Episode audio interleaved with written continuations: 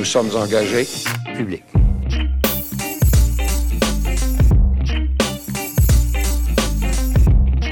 Et bonjour et bienvenue à cet autre épisode des Engagés publics. Mon nom est Jean-Samuel, je suis accompagné de François Larouche. Salut JS. Ça va bien? Oui, toi? Oui, merci. Louis-Philippe Valiquette. Salut. Ainsi qu'en direct de Québec, Denis Martel. Salut JS. Salut, ça va bien? Oui, ça va bien. Donc aujourd'hui, on s'intéresse à la saga des plaques personnalisées et la nouvelle menace pour les droits des femmes et des LGBT aux États-Unis.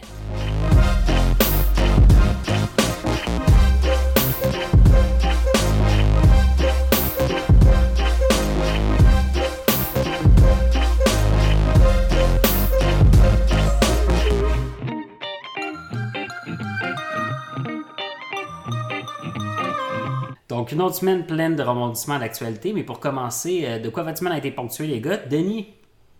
Écoute, moi, JS, j'ai euh, comme euh, non, en fait, personne ne le sait, mais je suis, je suis un gros amateur de plongée sous-marine euh, et de patrimoine. Donc, euh, je recherche, euh, je fais beaucoup de localisation d'épaves. Puis cette semaine, j'ai eu la chance de plonger une épave patrimoniale absolument exceptionnelle. Puis j'ai vécu quelque chose de spécial en, en dehors de toute l'émotion que ça, que ça peut euh, engendrer, puis des, des- des- des- des découvertes que c'est. C'est un réel euh, voyage dans l'histoire. Euh, j'ai été confronté à des, des commentaires lorsque j'ai partagé ma, mon expérience à- avec les gens sur Facebook. J'ai- Les, les gens, euh, j'ai re- j'ai remarqué que les gens étaient plutôt suspicieux et peureux de, que l'on révèle et que l'on expose comme ça notre patrimoine. Euh, tu sais, notre patrimoine. qu'est-ce que t'as révélé au juste?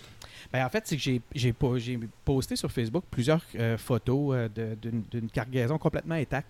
Euh, c'est une chose qu'on ne sait pas. On a tendance à. On n'imagine pas qu'au Québec, c'est. ça peut être comme ça, mais j'ai j'ai plongé une épave. C'est une cargaison de, de vaisselle qui était au fond de la mer, dans le fond de la du vaisselle Saint-Laurent. du Saint-Laurent, ouais. C'est une, Ok. une, une goélette qui partait de Québec en 1947 puis que- qui Mhm. s'est échouée proche de dans le Bas-Saint-Laurent. Puis, euh, puis vous remarquez, tu sais, je fais exprès de pas donner trop d'informations pour pas qu'on puisse identifier trop le truc parce que c'est mon point, c'est que notre patrimoine est tellement mal protégé, on a tellement peu d'investissements euh, qui- pour faire la découverte, pour faire l'étude, l'analyse archéologique, puis la protection de notre patrimoine, que cette réalité-là est en train de nous échapper. Puis je comprends pourquoi il y, a- des gens qui ça de voir que j'exposais même notre patrimoine, que les autres considèrent une richesse que l'on doit cacher, euh, parce que l'État est un peu en désengagement par rapport à tout ça. Puis euh, je, voulais le, voulais le préciser, je voulais profiter de, notre modeste tribune pour le mentionner. Puis je pense que c'est plutôt une tendance que l'État soit en désengagement, malheureusement. Mais il n'y a pas une agence, justement, qui avait peut-être avant le mandat de faire ça, puis qui, qui le fait plus, ou euh, Denis, il n'y a rien? Il y a, il y a le, il y a le receveur des épaves. Euh, il y en a, je pense, aussi au fédéral, mais il y a le receveur des épaves à Québec qui est sous le ministère de la Culture et des Communications. C'est une, la loi est arrivée tard, mais c'est pas une division ou un service qui, est, qui a de réels moyens derrière lui. Donc, euh, c'est très, très, très, très, très pauvre. Moi-même, dans le cadre de mes démarches, j'ai déjà été témoin euh, d'actes de piratage. Euh, puis honnêtement, on, j'ai- j'ai- on a, on a fait ce qu'il fallait pour essayer de, de faire arrêter ça, mais euh, c'est c'est un- c'est des choses au- face auxquelles nos autorités ne savent pas comment agir. Fait que, en tout cas, écoute, je trouvais, je pensais que ça méritait au moins d'être euh, d'être souligné. Ben, espérons que l'État se, se réengage. Louis-Philippe, toi de ton côté, qu'est-ce qui a ponctué ta semaine?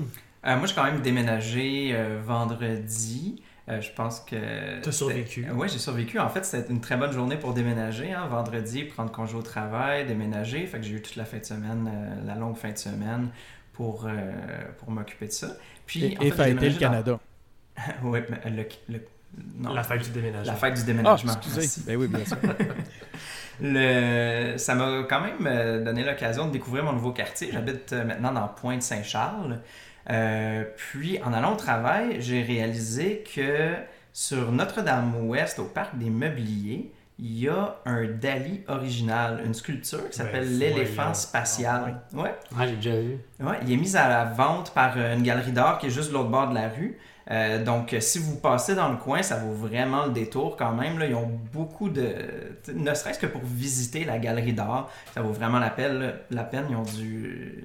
Ils ont du Riopelle, ils ont du Dali, ils ont du Picasso, euh, soit des originaux, soit des lithographies. En tout cas, c'est quand même assez impressionnant de voir ça au, au détour d'une rue au hasard. Là. Puis euh, voilà, ben, je vous le conseille, juste en face du parc des Meubliers. Ah, c'est le fun d'avoir du patrimoine international ici au Québec. Puis, tu sais, mélanger Riopelle, Picasso, Dali, ça, ça montre que on peut comparer les œuvres puis voir qu'on s'inscrit quand même dans l'histoire.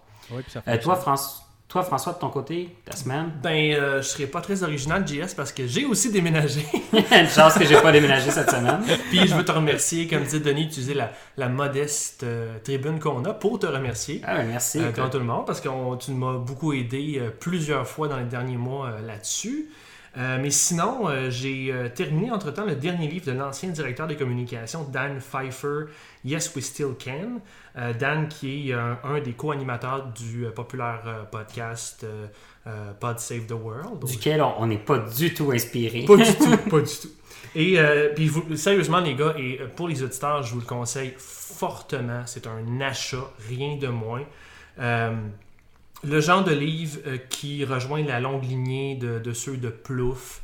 Euh, Axel Roth, je ne l'ai pas lu, mais apparemment, il y a un, excellent livre qui explique bien qu'est-ce qui s'est passé, euh, comment ils ont monté la campagne de 2008-2012. Et, je voulais vous partager rapidement quelques points que j'ai notés, parce que lui, il revient, Pfeiffer, sur euh, son expérience dans la campagne, mais aussi à la Maison-Blanche. Et ce qui était notable pour moi, c'était une chose qui va revenir avec les sujets du jour. C'était important pour lui, puis lui, il trouve que c'est vraiment quelque chose que la campagne moment a compris. C'est surtout euh, Axel Rod qui lui a appris ça. Il faut comprendre que Pfeiffer était pas un directeur de campagne quand il est rentré, il était plutôt adjoint, puis il est monté euh, dans le temps de la Maison-Blanche, directeur des communications euh, de la Maison-Blanche. Mais à l'époque, il était plutôt un, intermédiaire. Et il a été, après ça, un, un défendeur de la notion que c'est important de ne pas réagir aux nouvelles du jour. C'est important de jouer playing the long game, qui dit, hein, de ne pas suivre les, les shiny things, de ne pas suivre ce qui nous éblouit aujourd'hui dans les nouvelles du jour, puis de penser en- au long terme plutôt que d'aller rapidement sur ce qui se passe dans les médias. Des fois, c'est intéressant, mais des On- fois, on ça va fait- nous mordre. On a eu l'occasion de faire des, des recommandations euh, semblables régulièrement dans le cadre de notre, euh, dans notre dans le cadre de nos implications. Oui, quand on s'adresse euh, aux, aux politiciens actuels.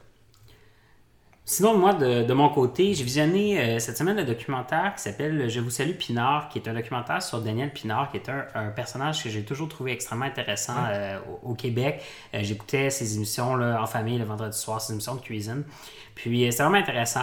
La première partie parlait de, de- de son, homose- de son homosexualité, puis comment est-ce qu'il a vécu. Puis, surtout dans les années 50, 60, c'est vraiment intéressant de voir quelqu'un qui faisait son, son coming out à, à cette époque-là. Comme personnage public. Là. Ben, il un plus fait, il premiers. fait, il l'a- ouais, il l'a plus fait dans les années 2000. Ouais. Mais je veux dire, comment est-ce qu'il a vécu ça par rapport à ses parents, son père qui était ministre fédéral d'ailleurs, Ah ouais, je- Ah ouais. dans, euh, je pense que c'est dans le gouvernement Trudeau, je me trompe pas, le premier gouvernement Trudeau.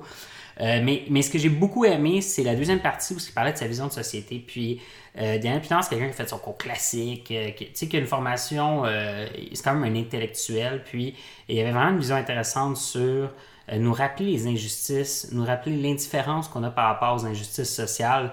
Puis, euh, il y avait un questionnement qui était intéressant justement sur la question nationale, où est-ce qu'il il- disait... euh, faut arrêter, faut que les vieux arrêtent de dire euh, faut faire un pays, faut faire un pays, puis les jeunes ils veulent pas faire ça, ils veulent se questionner sur les, inégalités sociales, puis tout ça. Puis, puis ma réponse à ça c'était mais cette jeunesse-là a oublié que dans le cadre fédéral, à multiples reprises dans l'histoire, euh, quand on a voulu combattre des injustices Ouais. sociales, mais on s'est buté à, à un pays qui, qui ne réfléchissait pas comme nous, qui n'avait pas ces mêmes référents sociaux-là, puis qui faisait que il, il faisait perdurer l'injustice. Puis c'était vraiment intéressant de, de voir ça, de voir sa vision, puis de pouvoir répondre relativement, ben pas facilement, mais en disant non, c'est pas vrai, tu sais. Mais il y avait quand même une, une réflexion, puis Mais, cette, euh, cette- cette réflexion-là qu'il y avait. Au-delà de ça, il y a quand même un, un point que je retiens là-dedans, c'est que la- l'indépendance dans le futur devra se, se penser, s'articuler autour d'un projet d'une façon beaucoup plus forte que ce que, que ce qu'on voit actuellement. On ne pourra pas Ouais. juste se baser sur les récriminations du passé. Puis je sais que c'est pas ça que tu nous disais, là, Jess, Mhm. mais j'en profite moi pour souligner cet aspect-là. Puis, de, puis on le sait, ça a toujours été cet aspect-là, mais je pense qu'aujourd'hui et demain encore plus que jamais. Ben, c'est sûr qu'il faut que ce soit une méthode d'empowerment, là, qu'on pourrait dire en anglais. En français! Euh, en français, oui. Puis tu sais, c'est faut, faut, faut vraiment baser ce projet-là sur les enjeux actuels, puis pas parler de comment est-ce que le- les choses se sont passées dans le passé. Mm. J'ajouterais juste que l'indépendance, c'est un outil pour faire des choses progressistes, des Tellement. choses dans la société, pour faire réaliser un projet de société. C'est pas un objectif en soi. Moi, je m'en calisse de faire l'indépendance, ça m'intéresse pas. Ce qui m'intéresse Merci, on vraiment, va avoir notre rating explicite encore, François. Excellent. Moi, ce qui m'intéresse vraiment, c'est le jour 1 de l'indépendance, quand c'est fait, puis comment tu- quand tu commences à bâtir ton pays. L'histoire la plus intéressante de la période américaine, c'est le début après la Révolution. C'est là que c'est intéressant.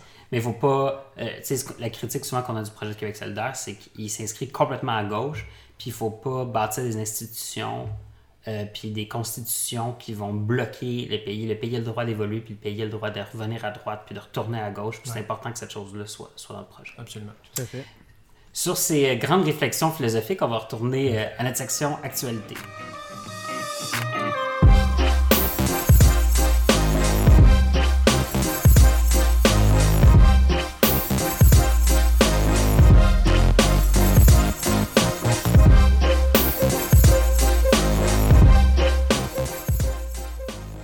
Alors, petite semaine d'actualité, les gars. Euh, pas, tant pas tant de choses cette semaine. Euh, on, a eu un, on a eu un sondage crop euh, de la où est-ce que la CAQ euh, est à 39% le PLQ à 33% le PQ à 14% et Québec solidaire à 11% Ce qui est intéressant, c'est que si on regarde les niveaux des dons en 2018 jusqu'à maintenant, Ouais. le PQ est à 800 000, la le PLQ est à 442 000, la CAQ à 320 000, puis Québec solidaire à 313 000. Donc, on, on voit vraiment que le niveau de militantisme puis le niveau euh, de vote n'est pas proportionnel. Puis c'est assez intéressant dans, avec l'élection qui s'approche. On pourra en reparler. Sinon, de New York, euh, Philippe Couillard n'a pas écarté la possibilité de déclencher les élections générales un peu plus tôt que prévu à la fin août. On verra qu'est-ce que ça va donner. Puis, même s'il classe l'incertitude économique en tête de liste des raisons pour lesquelles les Québécois devraient le maintenir en poste, Philippe Couillard signale qu'il lui faudra un deuxième mandat pour offrir aux familles tout ce qu'il a promis. Sinon, euh, une grosse promesse de la CAQ cette- semaine, financer la décontamination du site de la plage de l'Est pour redonner l'accès au fleuve. On voit vraiment qu'ils veulent rentrer sur l'île puis, puis défaire Jean-Martin Hossan avec euh, des promesses au niveau national mais localisées sur des enjeux locaux. Sinon, au côté du PQ, du côté du PQ, en tournant les régions, euh, Jean-François Lisée a promis de décentraliser les pouvoirs dans les régions, puis promet aussi le retour du petit train du Nord en version électrique par une navette qui permettrait de désengorger la 15. Sinon, on a eu la saga des plaques d'immatriculation. Donc, le gouvernement a annoncé l'arrivée de plaques personnalisées, comme si c'était le, le plus grand projet de société qui, qui soit. là. Puis, euh, le PQ a critiqué en soulignant que cet engagement-là devait entrer en vigueur en 2015 et surtout que euh, le gouvernement laissait des plaques en anglais. Donc, on va voir des mofos, I love you, Ouais. ce genre de choses-là sur les plaques fait, au Québec. Aujourd'hui, le PQ s'est prononcé contre les écriteaux, je sais pas comment le, le Les définir, plaques. les plaques en anglais en plus. Donc, euh, Denis, qu'est-ce Oui. que qu'est-ce que tu en penses? Qu'est-ce que tu as à nous dire sur ça? Ben, quand tu dis que Couillard a promis de répondre aux promesses des familles, parlais-tu des familles euh, des marais et chrétiens? bon, bon punch. On voit que tu écoutes la radio de Québec. Non, on parlait des, des promesses de, de 4 semaines de vacances ou 3 semaines de vacances, ce genre de choses-là. Euh, ok, oui, oui, pour la- les, les familles. Euh, Ouais. non, sans blague, euh, effectivement, moi je trouve que la- euh, ce que la CAQ a promis euh, de, de redonner l'accès au fleuve, c'est une, vraiment une belle promesse. J'en ai toujours eu. Ben, vous le savez, là, le fleuve est un sujet cher à, à mes yeux, à mon cœur. Euh, on, on- on a j'ai toujours trouvé qu'on avait fait un mauvais développement de nos rives. Avez-vous remarqué, on n'a pas accès à nos ports. Ils sont complètement consacrés au commerce. Quand tu regardes les villes d'influence de la Nouvelle-Angleterre, puis là, je sais que je, là, je rejoins vos, euh, des sujets qui sont pro- euh, proches de vos cœurs, euh, c'est beaucoup mieux développé. On a À cause l'occasion. d'un chalet de des. Hamptons? Ah, ben je sais que... Mais euh, Denis, sais-tu de quelle euh, compétence c'est, ça, les rives euh, puis les ports? Oh, c'est fédéral. complètement. C'est fédéral. Les rives. Ouais. Complètement. Une des raisons pourquoi on n'a aucun accès au fleuve sur Montréal, c'est à cause du fédéral. Le provincial et les municipales ont essayé pendant plein de- d'années d'avoir accès. Donc, les, à ce les moment ports, les territoires des ports sont fédéraux. Les- la surface de flottaison, comme l'endroit où les bateaux circulent, est fédéral. Les rives sont provinciales et les fonds marins sont de compétences aussi provinciales. Ouais, les, les fonds, les fonds marins en eau douce sont provinciales. Ouais. Puis, ouais. Fait que ça, ça donne une espèce de mélange où est-ce que le fédéral et le provincial. euh, on, date- on se rappelle la Constitution date de 1867, là, il y avait des bateaux à vapeur. Là. Mais Fait que ça, ça crée ce genre de choses. ça veut dire que pour pouvoir euh, répondre à leurs promesses, la CAC va devoir entrer en, en négociation puis en consultation avec le fédéral. Ça, c'est quasiment assuré. Mais ça dépend si la plage de l'Est. Je pense que la plage de l'Est fait pas partie des, des installations portuaires. Fait qu'il devrait être correct par rapport à ça. Mais en même temps, je sais pas parce qu'il y a comme juste un immense, une immense partie des, des deux côtes qui fait partie de, de ce qui appartient à la corporation du port de Montréal. Fait que ça aussi, c'est comme un peu une corporation de la couronne qui a le contrôle là-dessus. Fait que je sais pas si ça se rend jusque-là, mais il y a beaucoup de morceaux qui sont loués, qui sont ab- semi-abandonnés et tout. Là. Fait que, Ouais. Reste une chose, le, je pense que sur l'impression nette laissée aux électeurs potentiels, c'est une belle promesse. Euh, c'est que c'est une idée intéressante. Maintenant, il reste à voir si ça va se réaliser. Mon deuxième point, euh, JS, si tu le permets, ben, c'est la- la- les promesses de l'Élysée en région, euh, où Mhm. il dit qu'il va décentraliser les pouvoirs. Euh, je- pense qu'il était temps hein, qu'on commence à avoir quelques promesses et qu'il projet pour les régions. Les régions se sentent euh, vraiment délaissées euh. Par les centres. Puis, tu sais, on, on a parlé. Moi, je pense que le montréalocentrisme est allé beaucoup trop loin. Puis, c'est de même dans tous les partis. Là. Euh, juste, à- juste. Puis, c'est dans tous les points de vue. hein. C'est pas rien que pour ce qui est de l'aspect politique. On, on l'a vécu même dans, au militant, dans notre militantisme. Mais euh, en, fin de semaine, j'étais justement euh, en- dans le Bas-Saint-Laurent pour, euh, euh, pour de différentes activités. Puis, euh, tout ce que j'entendais euh, dans les médias, ben, c'était. J'entendais parler de la canicule de Montréal. Alors que moi, j'avais un manteau d'hiver sur le dos. Ah ouais. Euh, tu sais, c'est. Ça, moi, là, je- entendre parler des autoroutes bloquées à Montréal euh, pendant que je roule avec ma Westphalia sur la côte nord, c'est. faut que ça. ça, me, décourage.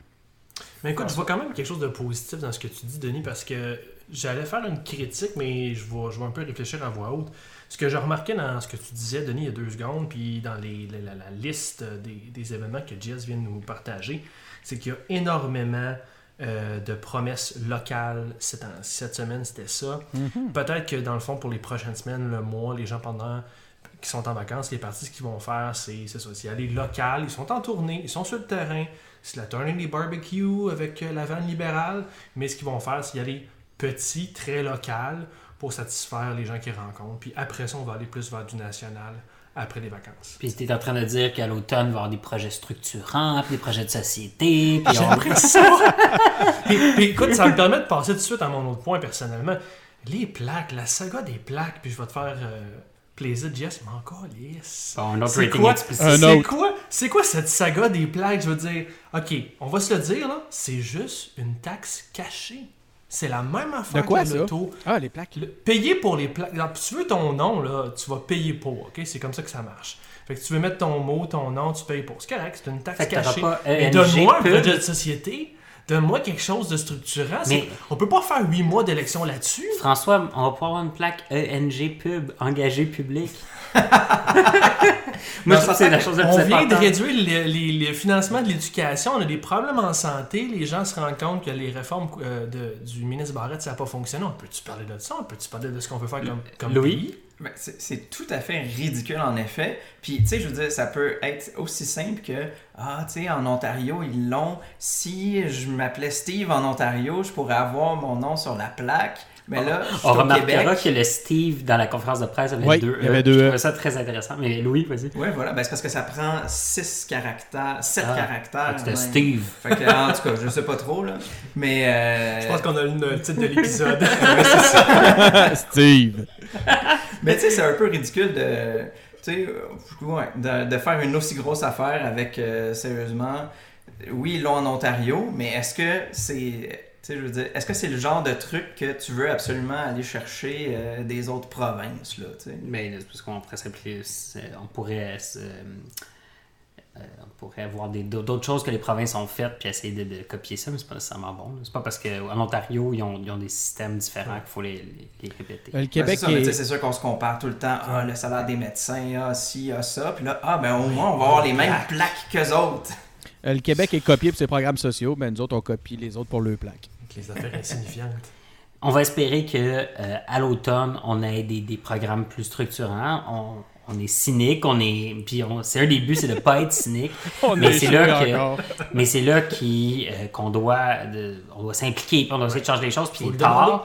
Mais je veux dire, si c'est pas à cette élection-ci, c'est à la prochaine élection qu'il va falloir le demander. Mm. Puis on, tu sais, on a quand même des risques de gouvernement minoritaire encore. Mm-hmm. Fait que c'est important de- d'aller changer ces choses-là, aller changer cette mentalité-là, puis essayer d'amener les partis à avoir des projets structurants, puis des projets qui, tu sais, c'est- tu votes pour des gens qui croient aux libertés individuelles, puis qui croient à chaque individu, ou des projets, des gens qui croient à un projet collectif. C'est là que, euh, si on amène les partis à se positionner sur ce choses-là, c'est là qu'on pourra faire des vrais choix de société. Sur ce, passons à notre prochain, prochain sujet, notre euh, suivi presque hebdomadaire des candidatures.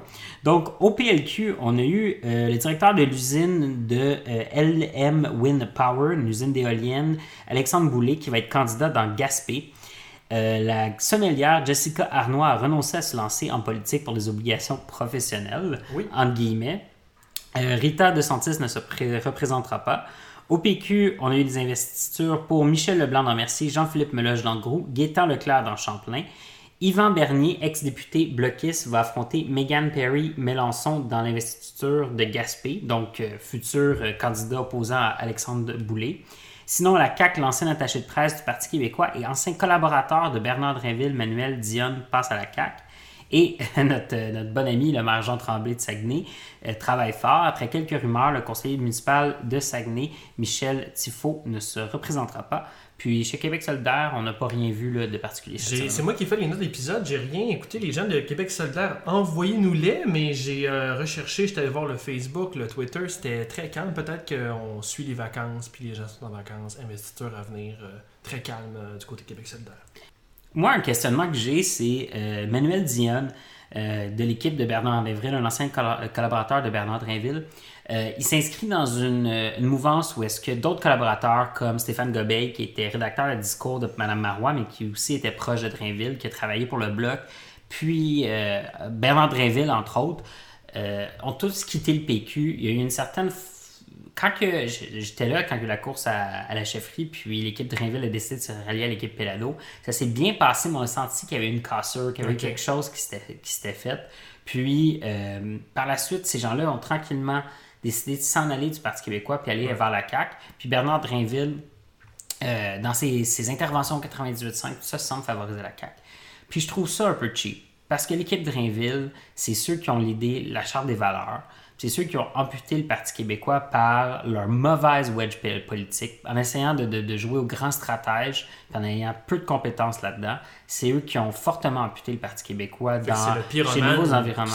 Ah oui, clairement. Clairement. Je veux dire, ces gens-là ont dynamité le Parti québécois, puis ont. euh, puis, ben, je veux dire, les, les autres gens qui étaient dans le Parti québécois qui supportaient la Charte des valeurs, puis sais, lisez le fait, puis tout ça. Puis on a aussi tous des, des questions à se poser par rapport à ça, puis il y a des choses qu'on aurait dû faire autrement, puis être plus respectueux de, de, de- de- des électeurs, ce genre de choses-là. Mais ça reste que l'équipe de Drainville, c'était c'était le noyau qui défendait la Charte des valeurs, qui a proposé la Charte des valeurs, qui a essayé d'être stratège, d'être machiavélique avec ça, puis qui ont échoué lamentablement, qui ont handicapé le Parti québécois dans l'avenir à cause de ça. Puis ils s'en vont tous à la CAQ. Euh, je trouve que c'est opportuniste. Puis euh, quand j'entends euh, Drainville 98.5 euh, pavoiser, puis comprendre tout le système politique, mais j'ai tout le temps un malaise parce que c'est quand même lui qui a eu des, des grands échecs dans l'histoire moderne de la politique québécoise. Je trouve ça triste parce que c'est des gens qui ont toujours démontré avoir de grandes convictions. Donc, s'ils ont vraiment de grandes convictions, la seule conclusion que je peux avoir, c'est ce sont des souverainistes qui ont décidé consciemment que le grand soir va être pour une autre génération. C'est des gens euh, qui se sentent en deux vagues historiques, puis qui acceptent. Probablement, dans le fond, ça explique un peu la mouvance de Legault. Legault doit être un peu comme ça lui aussi. Drainville aussi, Manuel, Gobeil, c'est des gens qui défendaient la souveraineté comme. euh, ils étaient prêts à s'ouvrir les veines. Là. Ouais, puis d'ailleurs, euh, il y a Vas-y, une, une des plus belles tirades qu'on a vues à l'Assemblée nationale de, de, Ben oui. de, Sur sa part, Drainville, de ben Drainville. C'était écœurant sur pourquoi est-ce qu'on devrait faire la souveraineté. Puis, c'est comme tu dis, François, ça, ça tombe un peu à plat. hein. Effectivement, c'était une des belles, euh, une des belles tirades. Je vais m'en souvenir toute ma vie. C'était vraiment, une belle. Mais ça serait pas les premiers à mettre la, la dépendance de côté pour atteindre autre chose, hein? Mais c'est Euh, quoi, ces gens-là vont se retrouver au pouvoir, puis là, ils vont dire tout à coup, ah, mais on peut pas rien faire, Constitution fédérale. Comme, c'est comme si euh, ces gens-là avaient l'histoire Puis, tu sais, le, le parcours politique québécois, on va recommencer, on retourne à l'Union nationale, puis là, on retourne à Antonio Barrette, puis on retourne à- à- au parti de Jean Lesage, puis on recommence au complet le, le- le parcours. Moi, je te trouve sévère euh, quand même, JS. Euh, je suis pas tout à fait d'accord avec la, la- la lecture que tu en as fait. Euh, Il y a des valeurs qui vont être portées par, euh, par la CAC qui, qui doivent plaire à ces gens-là, ne serait-ce que l'expertise pour la charte, justement, tout l'aspect identitaire. Euh, je pense que c'est un volet qui les appelle. Donc, de ce côté-là, on ne peut pas les traiter de. de, de euh, ou autre euh, insulte du genre. Ouais, Moi, de toute façon, je suis c'est très peu porté sur ce genre de choses-là. Il y a quand même des choses que euh, les nationalistes du, de la CAQ veulent faire pour le Québec. Puis tu sais, je veux dire, tantôt, j'étais sarcastique en disant ça ne serait pas les premiers à mettre l'indépendance de côté pour atteindre autre chose. Ben, on paye, je pense, un peu euh, sur certains aspects. Euh, on est dans les conséquences de nos propres choix actuellement. Moi, je ne suis pas prêt à condamner des anciens collaborateurs sur cette base-là. Toi, le Philippe, as-tu quelque chose à acheter? Ben, en fait, j'aimerais ça un peu parler de Québec solidaire. Quand même, euh, oui, ils n'ont aucune. euh, ils ont- on n'a pas vu d'investiture de dernièrement. Mais Ils sont quand même rendus des à, choses. à 91 personnes investies. Euh, ce qui est quand même beaucoup. Wow. hein. on se rappelle, tu sais, dans les sondages, ils sont, sont dans le bas du 10%. Là. Fait que euh, c'est quand même. euh, Ils sont à 11. ils sont à 11%, voilà. Fait que c'est quand même 91 euh, personnes investies, c'est, c'est beaucoup. Euh, c'est probablement euh, que ça, se poursuit éventuellement. Mais il y a un autre côté aussi, ils ont affiché sur leur euh, site web beaucoup d'offres d'emploi. Fait qu'on voit qu'ils se préparent vraiment à faire marcher la machine électorale euh, qui va sûrement embarquer, ben, comme un peu tout le monde pendant l'été, de façon assez intense. Fait que, si vous allez sur leur site web, là, vous pouvez voir euh, les offres d'emploi de, pour la période électorale. Mobilisation numérique, euh, informatique, soutien aux équipes électorales, etc. Fait que malgré qu'on n'ait pas eu beaucoup d'investisseurs cette semaine, il y a quand même quelque chose qui se passe, puis ça s'en va quelque part. On a hâte de voir ce que ça va donner. Il nous reste. On- l'élec- L'élection s'approche. Je veux dire, on est rendu à trois mois de l'élection. C'est le 1er octobre? C'est 1er octobre, c'est 1er même octobre. moins que trois mois. Deux mois Fait que les machines va falloir euh, les, machines va falloir qu'ils partent parce que ça va arriver vite. Là. Je veux dire 15 août, là, faut que faut que l'élection soit commencée dans, dans les machines électorales. Fait que les, les, les- même poser des, des candidatures, pas des candidatures, mais des offres d'emploi à ce moment-ci, là, c'est qu'il faut que ça Un se passe tard. là. Ouais. Ouais. Sinon, au niveau des investitures, il y a aussi euh, beaucoup de choses qui se passent à Québec, Denis, je crois. Ben, il y a eu trois, il y a eu quatre investitures euh, cette semaine à- dans la région de Québec. Il y a eu Christian Hébert dans, dans Portneuf, Annie Morin dans Charlebourg, Alexandre Huot dans Montmorency, puis euh, Normand Beauregard dans, euh, dans Louis Hébert, qui revient pour une deuxième fois suite à sa partielle. Christian Hébert a attiré particulièrement mon On parle, attention. on parle au Parti québécois, là. Oui, on parle au Parti québécois, excuse-moi, euh, bien Parce qu'on n'est pas encore un organe officiel du Parti québécois, Denis. Pas encore, mais euh, moi, c'est sûr auquel je me suis intéressé. Puis euh, le, le- j'étais à, à l'investiture d'Annie Morin où euh, Christian Hébert a pris la parole. Puis c'est, c'est un ancien soldat qui parle. Il y a un discours totalement orienté qui, qui plaît beaucoup aux gens de Québec. Je suis sûr qu'avec ce genre de discours-là, si vous avez la chance de tomber sur des. Euh, des enregistrements ou des, des, des, des lives, des vidéos live de, de Christian Hébert. Là, euh, c'est un personnage euh, sur lequel on doit garder un œil ouvert. C'est le genre de discours qui plaît dans la capitale nationale. Donc, message justement, si on n'est pas un organe, ouais, on n'est pas un organe officiel du Parti québécois, mais il y a peut-être un message ici pour les gens qui, qui organisent les éléments stratégiques. Sinon, si on regarde les, les retards dans les investitures, là, tantôt tu parlais, tu, vous, aviez, vous avez listé une- quelques investitures, puis il y a eu des, des communications euh, auprès des médias qui parlaient des retards. On voyait entre autres que le Parti québécois avait des, un retard important au point de vue des, des investitures. Euh, ben, ce C'est une raison de s'inquiéter. Ouais. on- Ben, moi, je- Ben, pas s'inquiéter. je veux dire. Oui, je comprends ta question. Le, le- oui, je pense qu'il y a une certaine forme d'inquiétude à y avoir parce que euh, moi, ce que j'ai vu à travers les différentes discussions que j'ai eues de, de couloir, ben, c'est qu'il y a- des candidatures qui sont en train d'abandonner parce que les, les investitures tardent trop. Euh, fait que oui, moi, je pense qu'il y a, y y a raison de s'inquiéter de ce côté-là parce que les retards ne sont pas dus qu'au hasard. Hmm. Ok, ça m'intéressant. Sinon, euh, tournons nos yeux vers le sud, où euh, les choses vont très mal, on va se le dire. Euh, les États-Unis, dans le fond, aux États-Unis, il y a eu une grande victoire de Trump dans la mesure où est-ce que la Cour a validé le décret migratoire interdisant l'entrée aux États-Unis aux citoyens d'Iran, de la Libye, de la Somalie, de la Syrie et du Yémen, des pays qui sont majoritairement musulmans, ainsi que la Corée du Nord avec son BFF Kim. Sinon, il y a un autre jugement de la cause que les employés gouvernementaux qui n'adhèrent pas aux syndicats ne sont plus tenus de payer les frais entourant la négociation collective. Donc, on voit ces deux, deux euh, éléments qui, euh, pas qui nuisent, mais qui vont contre le progressisme américain, contre l'héritage de Barack Obama, qui sont plus à droite. Mais tout ça s'est fait avec un juge qui s'appelle Anthony Kennedy, qui lui était considéré sur certains, euh, certains éléments, particulièrement les droits des LGBT, comme quelqu'un qui était quand même assez modéré, progressiste. Puis ce juge-là, cette semaine, a annoncé sa retraite. Donc, euh, on va avoir une nomination d'un juge euh, qui va être nommé par Trump, qui va être nommé par l'espèce de frange conservatrice probablement. Puis ça va se faire avant les élections de mi-mandat.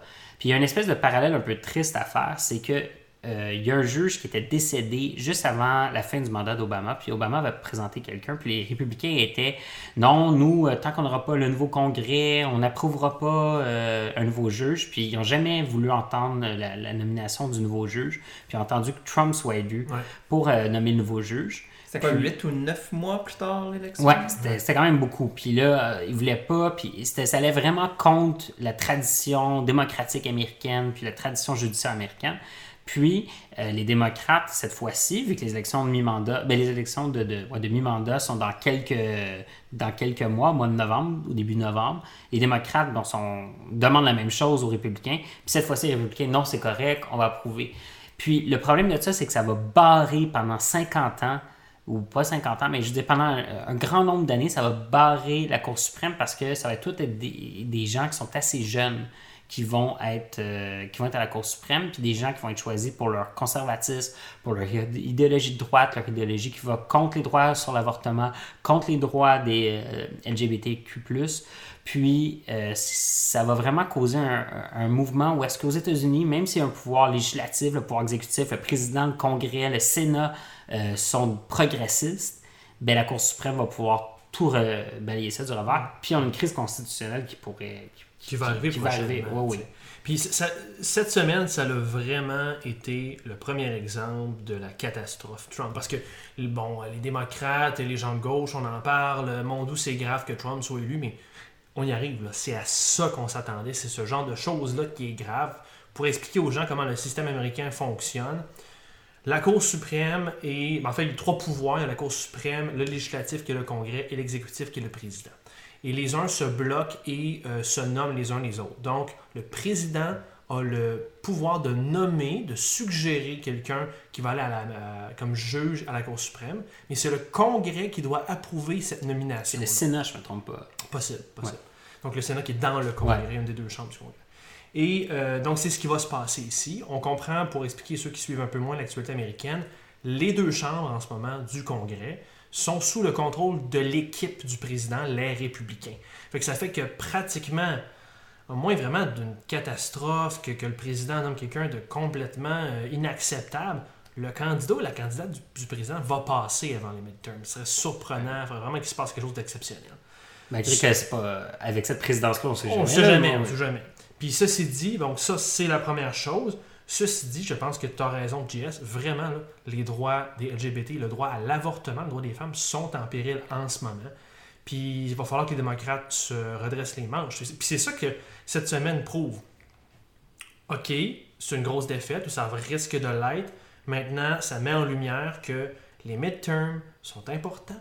C'est l'espoir qu'ils ont pour reprendre le contrôle du Sénat, reprendre le contrôle du Congrès, reprendre la présidence après puis euh, d'essayer de, garder le contrôle de l'exécutif puis du, législatif. Parce que si on s'en va sur 50 ans ou 20 ans de contrôle plutôt à droite de la Cour, le visage de ce qu'on a de, de, ce, de cette jeunesse qui prend de plus en plus place aux États-Unis, les sondages Gallup montrent que plus en plus les, les Américains sont à l'aise, sont modernes, sont à l'aise avec les droits des LGBT, avec l'avortement.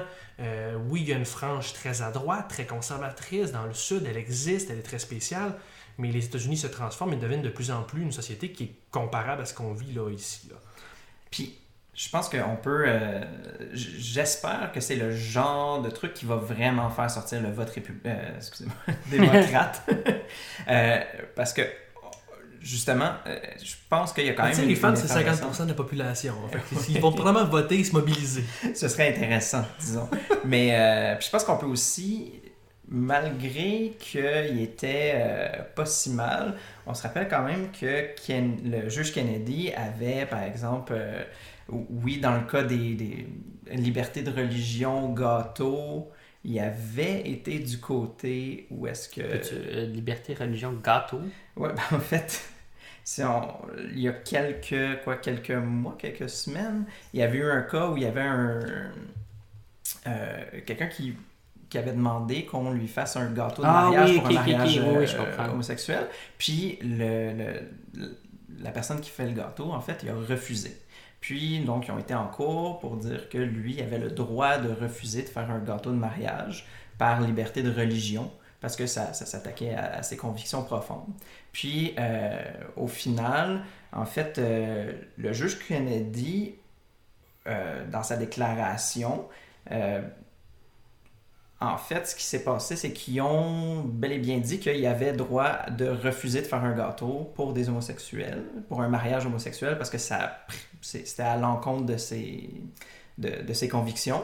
Mais il a quand même dit que c'était important de respecter le droit des homosexuels. Bon. Donc, il Un était petit peu quand même... contradictoire. Ouais, c'est ça. Mais, tu sais, dans le fond, Ben- c'est comme le droit de religion est plus haut que le, do- que, le droit des homosexuels d'une certaine façon. là. C'est que, Non, le- mais attends un peu, il n'y a pas juste un boulanger dans, dans tous les États-Unis. là. Non, non, tout à fait, tout à fait. Mais, tu sais, je veux dire, eux autres, ils peuvent aller dans un autre où est-ce qu'ils vont, qu'ils vont accepter, mais, tu sais, dans le fond, ils ont... ils En même temps, la même chose est arrivée avec euh, Sarah Huckabee Sanders qui s'est fait mettre dehors d'un restaurant parce qu'elle était Sarah Huckabee Sanders. Là. Fait que, je veux dire, est-ce qu'elle avait un droit immuable à aller manger à ce restaurant-là? Ouais, non, c'est ça, Mais- c'est un peu... euh, mais en tout cas, c'est, c'est un peu une, une- un cas un peu étrange, mais qu'il a quand même été du côté de la liberté de, de religion. Fait que oui, c'était il était peut-être parfois un peu plus euh, progressiste, mais c'est certain que euh, si Trump le remplace, ce sera probablement par genre un hyper conservateur. Mm. Parce qu'il avait un peu roulé sur ce, sur ce point-là quand il avait été à ses quand il avait été élu. Mais toute ton explication est pertinente parce que justement, ce qui fait capoter les démocrates puis les gens plus progressistes aux États-Unis en ce moment, c'est que le juge Kennedy était celui, était le vote décisif qui était comme lui, il était des fois à droite, des fois à gauche. Puis si on le perd lui, vu qu'ils sont, je crois, de mémoire 7, donc ils sont impairs, donc il, va faire 9, il va, en tout cas, du moins, il va faire basculer la Chambre avec un, un juge conservateur. Ouais, c'est ça. Puis même hyper conservateur. Puis s'il nomme quelqu'un qui est jeune ou quoi que ce soit, ben, tu sais, c'est quelqu'un qui va rester là euh, ad vitam aeternam. là. Ça nous rappelle que euh, nos, nos droits puis l'avancement de la société, c'est pas quelque chose qui est coulé dans le béton. Puis c'est là qu'il faut se questionner puis continuer à regarder ce qui se passe en politique parce que ce genre de choses-là qu'on prend pour acquis, mais on sait jamais quand ça peut partir.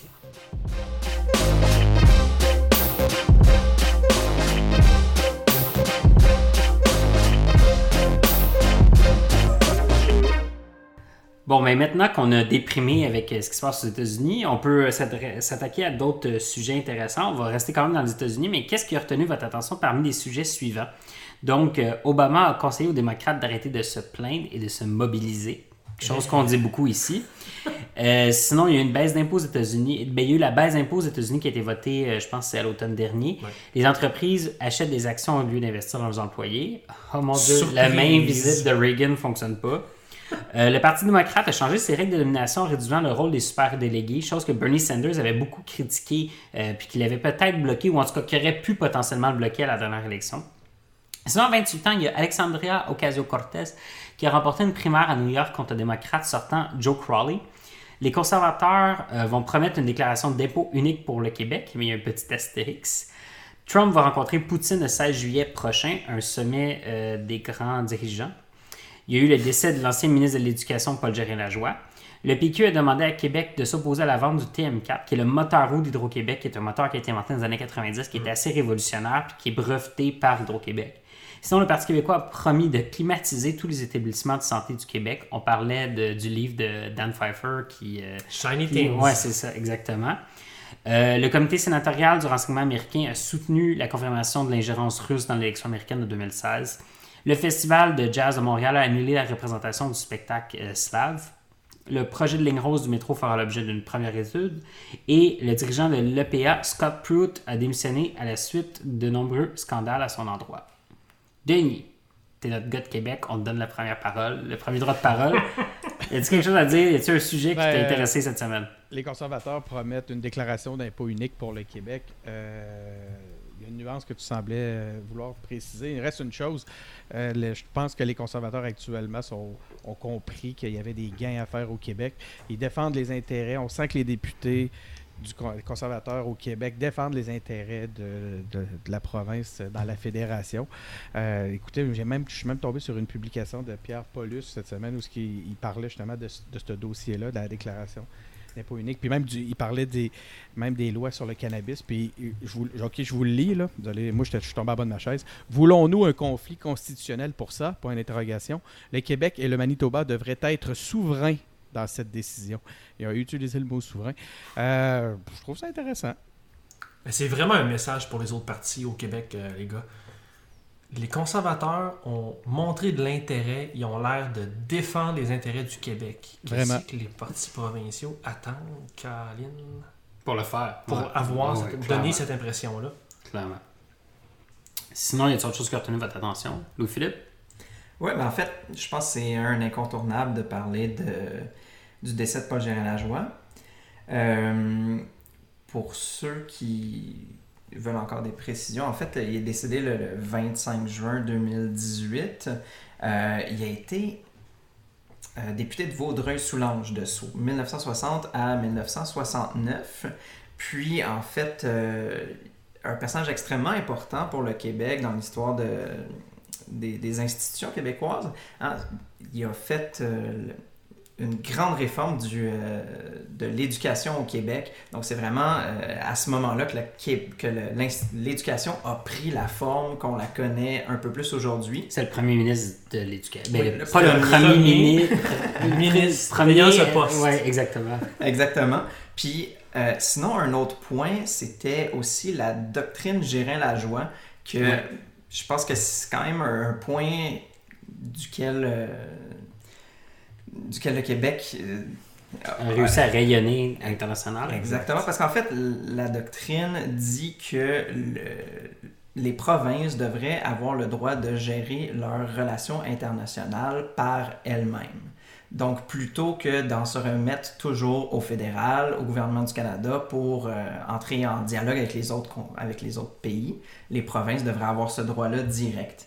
Puis, je pense que c'est un héritage qu'il ne faut pas oublier. Je pense que c'est- quelque chose qui fait que le Québec est connu à travers le monde.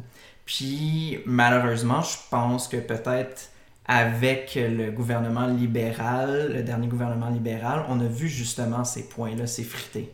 C'est quelque chose à noter, c'est vraiment le dernier gouvernement libéral. Je dire, Jean Charest, euh, bon, peut-être pas maintenu autant les budgets, mais il ouvrait des délégations et tout ça. Puis le, début du mandat Couillard, ça a été de, de- de- de mettre la hache dans euh, le rayonnement international. Puis je l'ai vécu, je disais, j'étais stagiaire au consulat américain de Montréal, puis on voyait vraiment que les- les délégations du Québec dans les différentes villes, puis il y en a à Milan, il y en a à Shanghai, je pense, ou à Singapour, il y en a partout à travers le monde, avaient un rôle non seulement pour faire rayonner la culture québécoise, mais surtout faire rayonner l'économie québécoise. Il était le lien, tu es une PME, tu fabriques des, des, des, des tuyaux de métal, puis tu veux exporter, mais tu pouvais t'adresser à ces délégations-là, puis ils pouvaient t'aider là-dedans. Puis c'est pas quelque chose que tu peux faire avec une ambassade autant. Une ambassade euh, est là pour avoir un rôle politique. Euh, oui, il va avoir une section économique, mais les délégations du Québec étaient vraiment là pour aider les entrepreneurs. C'était pas juste euh, des gens avec du champagne et du caviar. C'est des gens qui étaient là pour faire progresser les PME puis leur permettre de rayonner à l'international. Puis ça vient de la doctrine Gérer la joie. Puis c'est là que c'est important de garder ça puis de, de continuer à faire rayonner le Québec à travers euh, les délégations. C'est tellement paradoxal parce que Philippe Couillard arrête pas d'aller dans d'autres pays pour aller faire euh, des missions économiques, alors qu'on avait vraiment un organe qui était dédié à ça, puis qui était puissant. Puis lui, justement, comme tu, comme tu dis, ben, dans son grand projet de mettre la hache dans tout, ben, il a fini par mettre la hache là-dedans aussi. Puis, euh, Puis se réfugier sous le carcan du gouvernement fédéral. Puis Ouais. J'ai l'impression, LP, que Couillard se sert de ses voyages à l'étranger comme stratégie pour paraître euh, premier ministrable à l'interne ici au Québec. On n'a rien qu'à voir ce qu'il est en train de faire aux États-Unis. Euh, il s'en sert actuellement pour, euh, dans le but de se faire réélire comme, le- pour, comme étant le, le- le représentant du changement dans la continuité. François, tu voulais parler un petit peu de- des États-Unis? Ah, je parle encore des États-Unis. Écoute, euh, cette semaine, j'ai eu un événement où j'ai un peu eu. euh, j'ai arrêté de débattre parce que je pense qu'on peut débattre euh, de, des moyens, on peut débattre des objectifs, on peut débattre euh, de plein de choses, mais je pense pas que les gens peuvent avoir leurs propres faits. Et euh, c'est ce qui m'a inspiré un peu le comité sénatorial du renseignement qui a euh, soutenu, ça, qui avait déjà affirmé qu'il y a eu une ingérence des Russes dans l'élection américaine.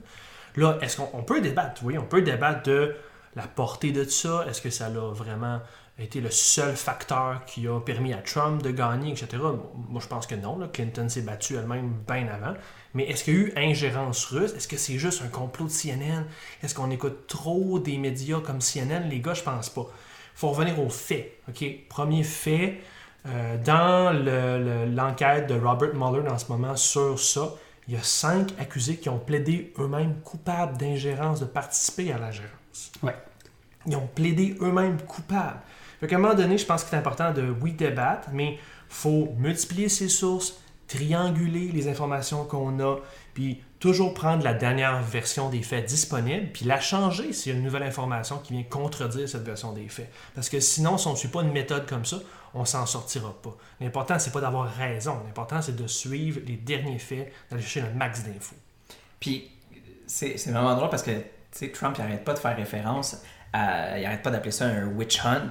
Puis, on s'entend que euh, quand ils ont fait les, les chasses aux sorcières, ils ont brûlé des gens qui étaient non coupables.